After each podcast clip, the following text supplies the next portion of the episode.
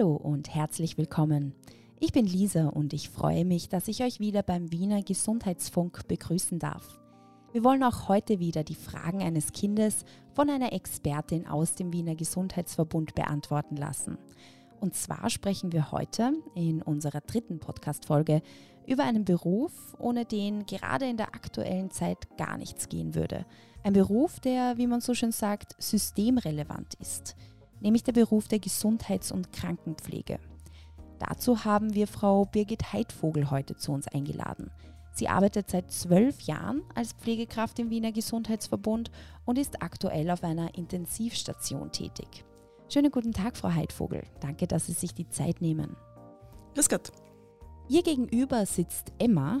Sie ist neun Jahre alt, geht in die vierte Klasse Volksschule und hat sich einige Gedanken zum Thema Pflege gemacht. Hallo Emma. Hallo.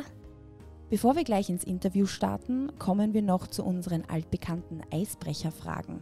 Wir wollen unsere Gäste nämlich etwas näher kennenlernen. Deshalb gibt es jetzt für beide jeweils vier Entweder-Oder-Fragen zum Aufwärmen. Und wir starten gleich mit dir, Emma. Singen oder tanzen? Singen. Barbie oder Playmobil? Playmobil. Und Zitronen oder doch lieber Pfirsicheistee? Pfirsicheistee. Und was willst du mal werden? Ich mag mal Konditorin werden. Sehr schön. Dann geht's weiter mit Ihnen, Frau Heidvogel. Harry Potter oder Herr der Ringe? Harry Potter. Ich glaube, da sind wir uns alle drei einig. Dann äh, Oper oder Musical? Musical. Selber kochen oder bestellen? Selber kochen. Und was wollten Sie als Kind einmal werden? Ja, da bin ich eigentlich dort, wo ich jetzt bin, in die Pflege. Sehr schön. Ich hoffe, ihr seid beide bereit. Dann kannst du, liebe Emma, jetzt mit deinen Fragen starten. Wieso hast du dich dafür entschieden, in der Pflege zu arbeiten? Für mich war immer schon eine Faszination am Menschen, die Menschen zu unterstützen, ihnen zu helfen, mit ihnen etwas zu unternehmen, bei der Pflege zu helfen. Auch dieser weit gefächerte Aufgabenbereich, die in der Pflege ist, das war einfach eine Faszination und deswegen haben wir gedacht, die Pflege ist ein richtiger Bereich für mich. Wie wird man denn Gesundheits- und Krankenpflegerin? Ich habe noch die äh, äh, Grundausbildung zur diplomierten Gesundheits- und Krankenpflege gemacht. Jetzt ist es so, dass du eine, ein FH-Studium absolvieren musst. Das heißt, du musst vorher die Matura machen. Dann hast du eine dreijährige, also ein dreijähriges FH-Studium mit sechs Semester. Dann bist du der sogenannte Generalist und kannst dich danach entscheiden, ob du sagst, du gehst in die Erwachsenenpflege, in die Kinderpflege, in die Psychiatrie. Und diese Zusatzausbildungen musst du dann später nachholen oder absolvieren. Aber es gibt auch die Möglichkeit, zum Beispiel, wenn man sagt, man möchte kein Studium machen, die Pflegeassistenz oder die Pflegefachassistenz zu absolvieren.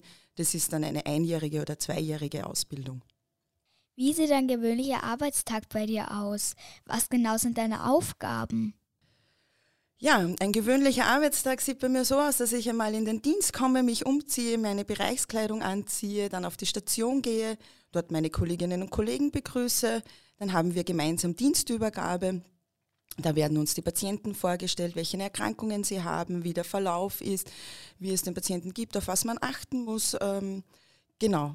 Dann ist einmal äh, mit das Medikamenten vorbereiten, das Verabreichen der Medikamente, das Absprechen mit den Ärztinnen und Ärzten, wie es weitergeht, wie der Tagesablauf ist, welche Untersuchungen es für die Patientinnen und Patienten gibt, ob es Operationen gibt. Dann führt man die Körperpflege mit den Patientinnen und Patienten durch. Das heißt, man unterstützt sie beim Waschen oder man übernimmt sie komplett, wenn zum Beispiel der Patient, so wie es bei mir auf der Intensivstation ist, oft im künstlichen Tiefschlaf ist. Also das bedeutet, dass er schläft und nicht munter ist die ganze Zeit. Dann müssen wir die Körperpflege komplett übernehmen.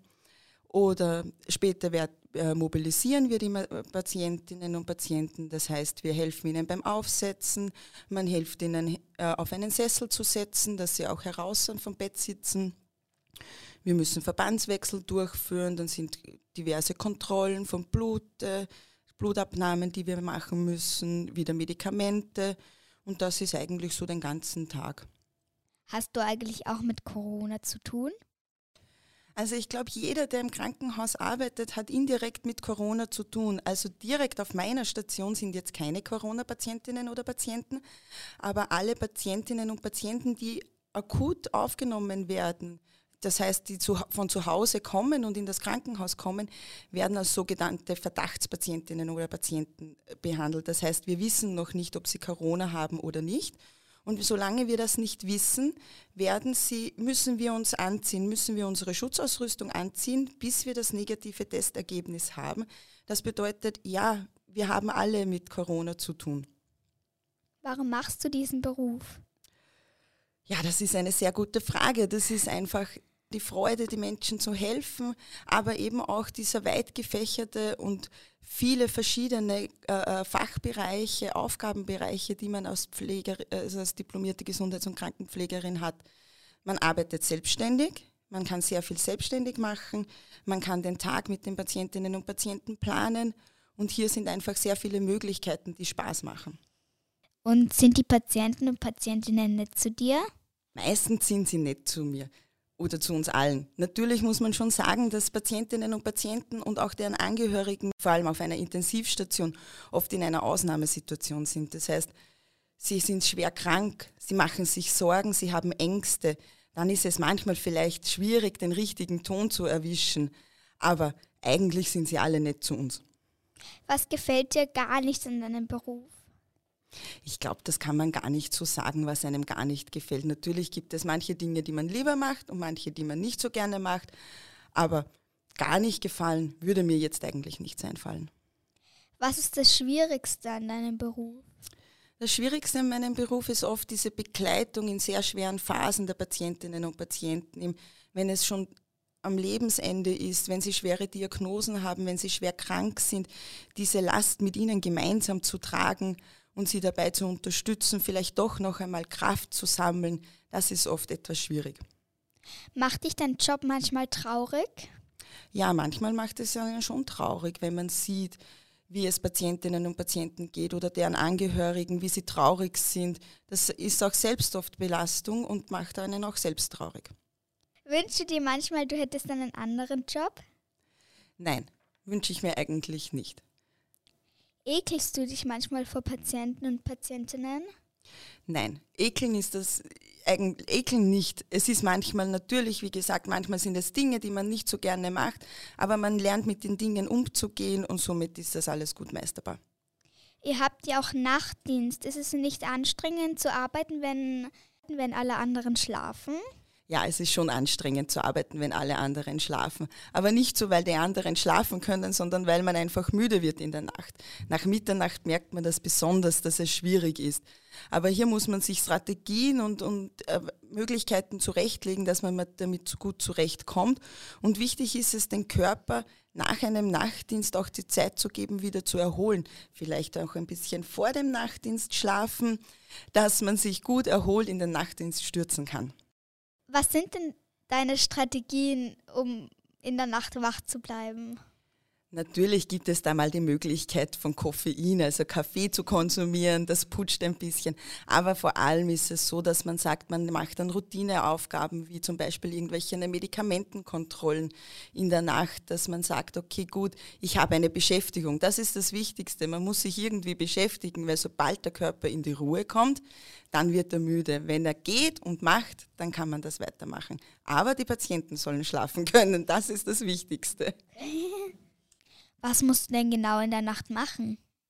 Also im Prinzip ist es nicht viel anders als am Tagdienst. Wir machen genauso unsere Dienstübergaben, wir müssen Medikamente vorbereiten und verabreichen. Wir schauen, äh, wie es den Patientinnen und Patienten gehen. Wir beobachten sie. Der einzige Unterschied ist, wir versuchen sie nicht zu viel zu mobilisieren. Das bedeutet, wir setzen sie nicht auf oder heraus, sondern nur, wenn sich der Patient wünscht, nicht als Therapiemöglichkeit. Das heißt, dass es ihnen immer besser geht und dass sie mehr oder weniger Sport betreiben. Mobilisation für Intensivpatienten, jemanden aufzusetzen, ist so, wie wenn du äh, am, Spiel, äh, am Spielplatz äh, Fußball spielst. Das ist für sie irrsinnig anstrengend. Deswegen versuchen wir das in der Nacht eher zu reduzieren und das am Tagdienst zu machen. Untersuchungen sind auch weniger in der Nacht. Da werden nur die notwendigen, wirklich dringenden Untersuchungen durchgeführt, um eben den Patientinnen und Patienten die Ruhe zu gewähren, dass sie sich gut erholen können. Und verdienst du gut? ja, ja, also man verdient gut, natürlich muss man sagen, es kann immer mehr sein, man freut sich immer über Geld, aber man darf sich nicht beschweren. Hast du manchmal Angst, dich anzustecken?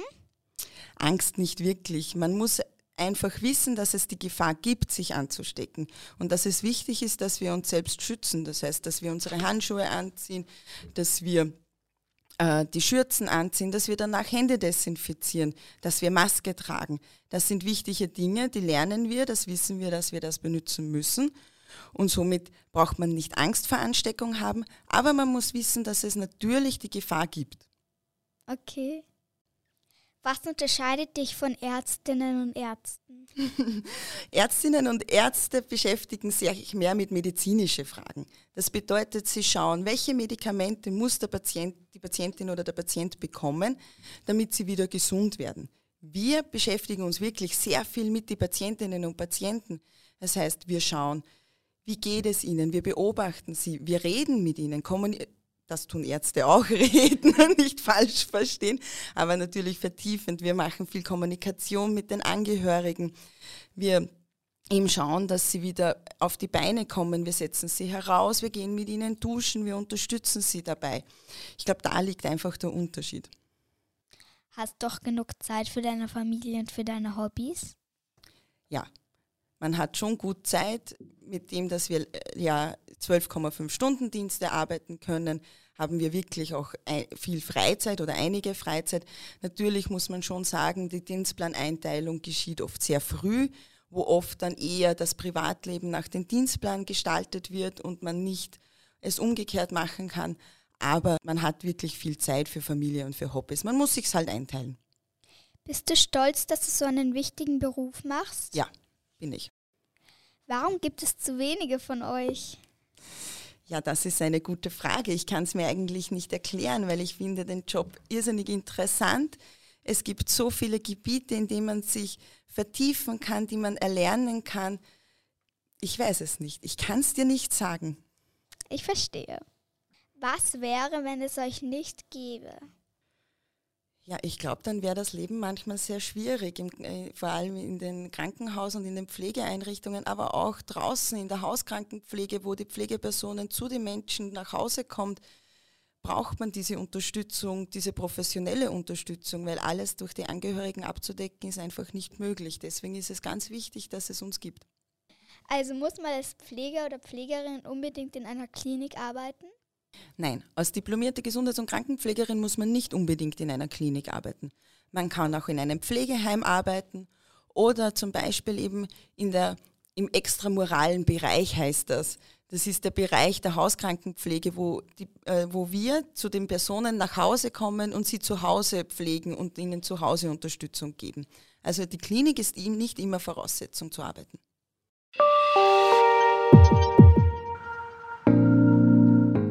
Danke für die spannenden Fragen, Emma. Danke, ja, hat auch sehr viel Spaß gemacht.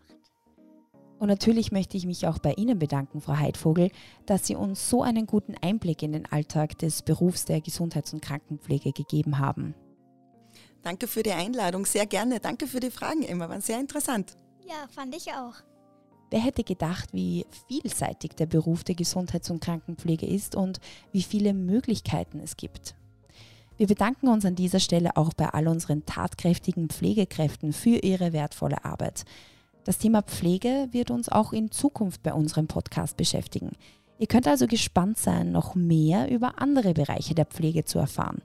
Danke fürs Zuhören und bis zum nächsten Wiener Gesundheitsfunk. Eure Lisa.